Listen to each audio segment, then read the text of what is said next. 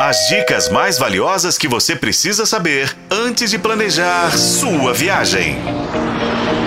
Sua viagem.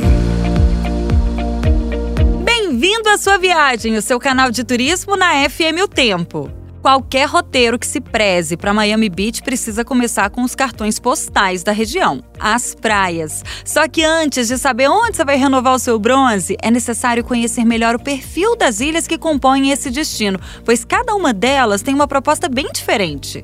Eu, por exemplo, escolhi ficar em South Beach. Essa ilha é a mais famosa e movimentada da cidade. É onde se concentra toda a agitação. Por lá você pode curtir o dia tranquilamente nas praias localizadas em frente à região do Lumos Park, um parque que conta com uma infraestrutura sensacional. Tem banheiros públicos super limpos, bebedouros, quadras, banquinhos, ciclovia, enfim. É coladinho mesmo na orla, em frente à Ocean Drive, que é também uma das principais vias de Miami. Então, logo você está muito perto de excelentes restaurantes. Em South Beach você encontra edifícios e construções no estilo Art Deco, shoppings a céu aberto com lojas e boutiques, grifes famosas e galerias de arte.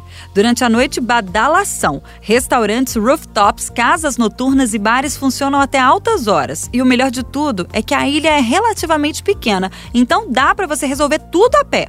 Mid Beach, por sua vez, é a região central da cidade. Se você quer poder ter a oportunidade de escolher quando vai curtir uma movimentação mais intensa, ao invés de ser engolido pelo agito, como é o caso de South Beach, esse é o lugar. Você está bem próximo de South Beach, mas é mais tranquilo e até vazio. As praias contam com alguma estrutura de barracas, onde, pagando cerca de 20 dólares, é possível alugar uma cadeira e, por mais 20, um guarda-sol.